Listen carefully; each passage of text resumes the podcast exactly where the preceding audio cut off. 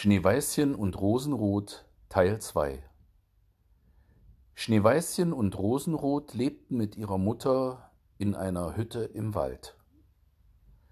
Im letzten Winter hatten sie einen Gast. Ein Bär hatte sich bei ihnen einquartiert. Als das Frühjahr herangekommen und draußen alles grün war, sagte der Bär eines Morgens zu Schneeweißchen Nun muss ich fort und darf den ganzen Sommer nicht wiederkommen.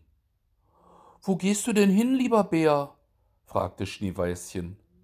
Ich muss in den Wald und meine Schätze vor den bösen Zwergen hüten. Im Winter, wenn die Erde hart gefroren ist, müssen sie wohl unten bleiben und können nicht durcharbeiten, aber jetzt, wenn die Sonne die Erde aufgetaut und erwärmt hat, da brechen sie durch, steigen herauf suchen und stehlen, was einmal in ihren Händen ist und in ihren Höhlen liegt, das kommt so leicht nicht wieder an das Tageslicht. Schneeweißchen war ganz traurig über den Abschied, und als es ihm die Türe aufgeriegelt und der Bär sich hinausdrängte, blieb er an dem Türhaken hängen, und ein Stück seiner Haut riss auf. Und da war es, Schneeweißchen, als hätte es Gold durchschimmern gesehen. Aber es war seiner Sache sich nicht gewiss. Der Bär lief eilig fort und war bald hinter den Bäumen verschwunden. Nach einiger Zeit schickte die Mutter die Kinder in den Wald Reisig zu sammeln. Da fanden sie draußen einen großen Baum, der lag gefällt auf dem Boden, und an dem Stamme sprang zwischen dem Gras etwas auf und ab. Sie konnten aber nicht unterscheiden, was es war. Als sie näher kamen, sahen sie einen Zwerg mit einem alten, verwelkten Gesicht und einem ellenlangen, schneeweißen Bart. Das Ende des Bartes war in eine Spalte des Baumes eingeklemmt, und der Kleine sprang hin und her wie ein Hündchen an einem Seil und wusste nicht, wie er sich helfen sollte. Er glotzte die Mädchen mit seinen roten, feurigen Augen an und schrie Was steht ihr da? Könnt ihr nicht herbeigehen und mir Beistand leisten? Was hast du denn angefangen, kleines Männchen? fragte Rosenrot. Dumme, neugierige Gans, antwortete der Zwerg. Den Baum hab ich mir spalten wollen, um kleines Holz in der Küche zu haben. Bei den dicken Klötzen verbrennt gleich das bisschen Speise, das unser eins braucht, der nicht so viel hinunterschlingt als ihr grobes, gieriges Volk. Ich hatte den Keil schon glücklich hineingetrieben, und es wäre alles nach Wunsch gegangen, aber das verwünschte Holz war zu glatt und sprang unversehens heraus, und der Baum fuhr so geschwind zusammen, dass ich meinen schönen weißen Bart nicht mehr herausziehen konnte. Nun steckt er drin und ich kann nicht fort. Da lachen die albernen glatten Milchgesichter. Pfui, was seid ihr garstig? Die Kinder gaben sich alle Mühe, aber sie konnten den Bart nicht herausziehen. Er steckte zu fest. Ich will laufen und Leute herbeiholen, sagte Rosenrot. Wahnsinnige Schafsköpfe, schnarrte der Zwerg. Wer wird gleich Leute herbeirufen? Ihr seid mir schon um zwei zu viel. Fällt euch nichts Besseres ein?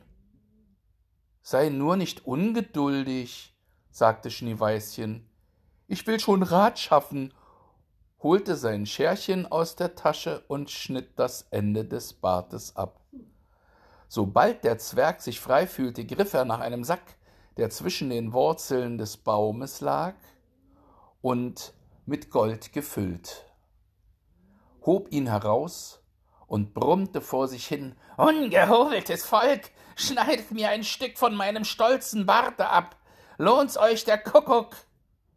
Damit schwang er seinen Sack auf den Rücken und ging fort, ohne die Kinder nur noch einmal anzusehen. Einige Zeit danach wollte Schneeweißchen und Rosenrot ein Gericht Fische angeln. Als sie nahe bei dem Bach waren, sahen sie, dass etwas wie eine große Heuschrecke nach dem Wasser zu hüpfte. als wollte es hineinspringen. Sie liefen heran und erkannten den Zwerg. Wo willst du hin? sagte Rosenrot. Du willst doch nicht ins Wasser. Solch ein Narr bin ich doch nicht, schrie der Zwerg. Seht ihr denn nicht, der verwünschte Fisch will mich hineinziehen.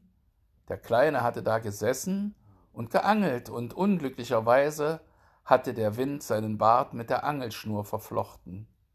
Als gleich darauf ein großer Fisch anbiss, fehlten dem schwachen Geschöpf die Kräfte, ihn herauszuziehen.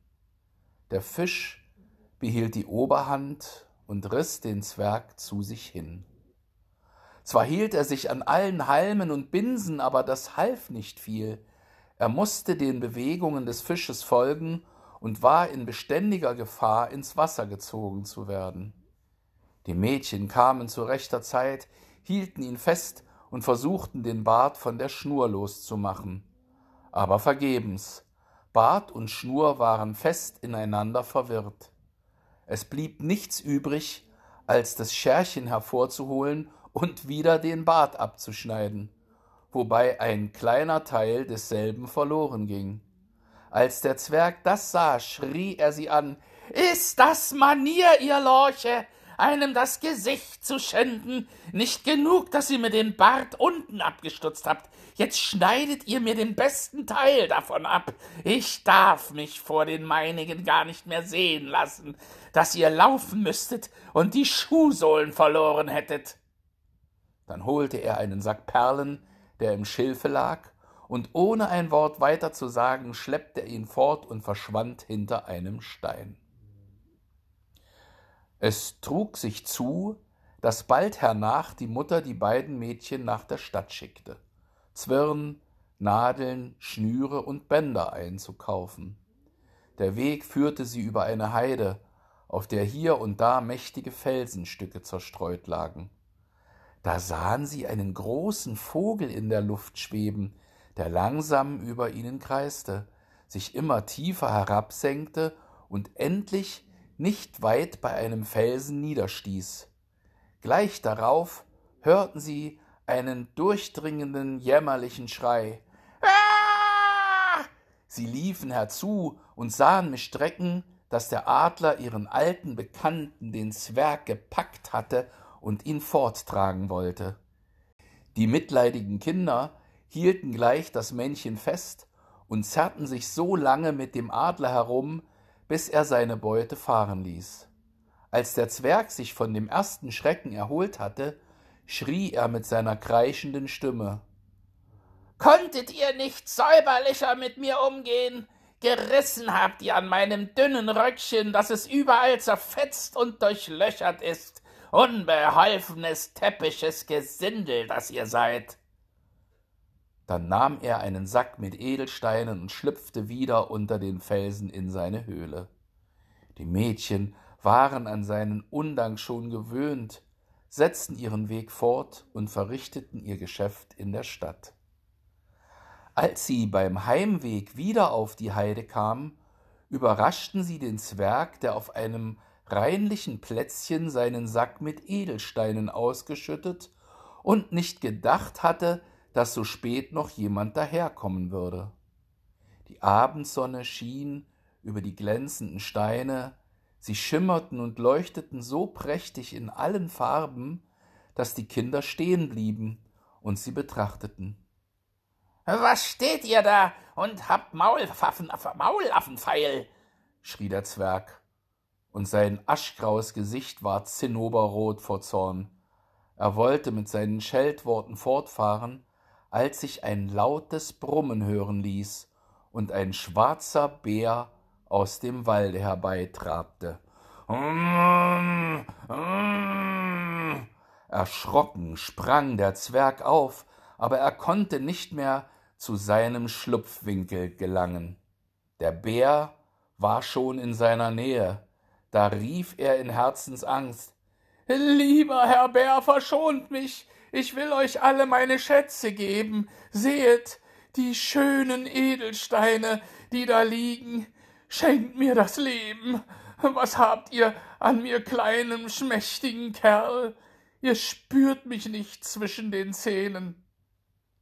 Da, die beiden gottlosen Mädchen packt, die sind doch für euch viel besser, fett wie junge Wachteln, die fresst ihr Gottes Namen.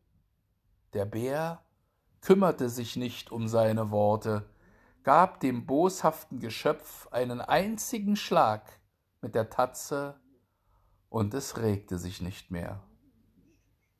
Die Mädchen waren fortgesprungen, aber der Bär rief ihnen nach Schneeweißchen und Rosenrot, fürchtet euch nicht, wartet, ich will mit euch gehen.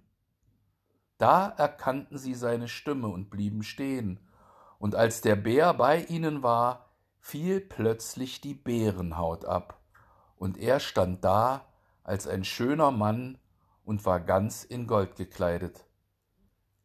Ich bin eines Königs Sohn, sprach er, und war von dem gottlosen Zwerg, der mir meine Schätze gestohlen hatte, verwünscht, als ein wilder Bär in dem Walde zu laufen, bis ich durch seinen Tod erlöst würde.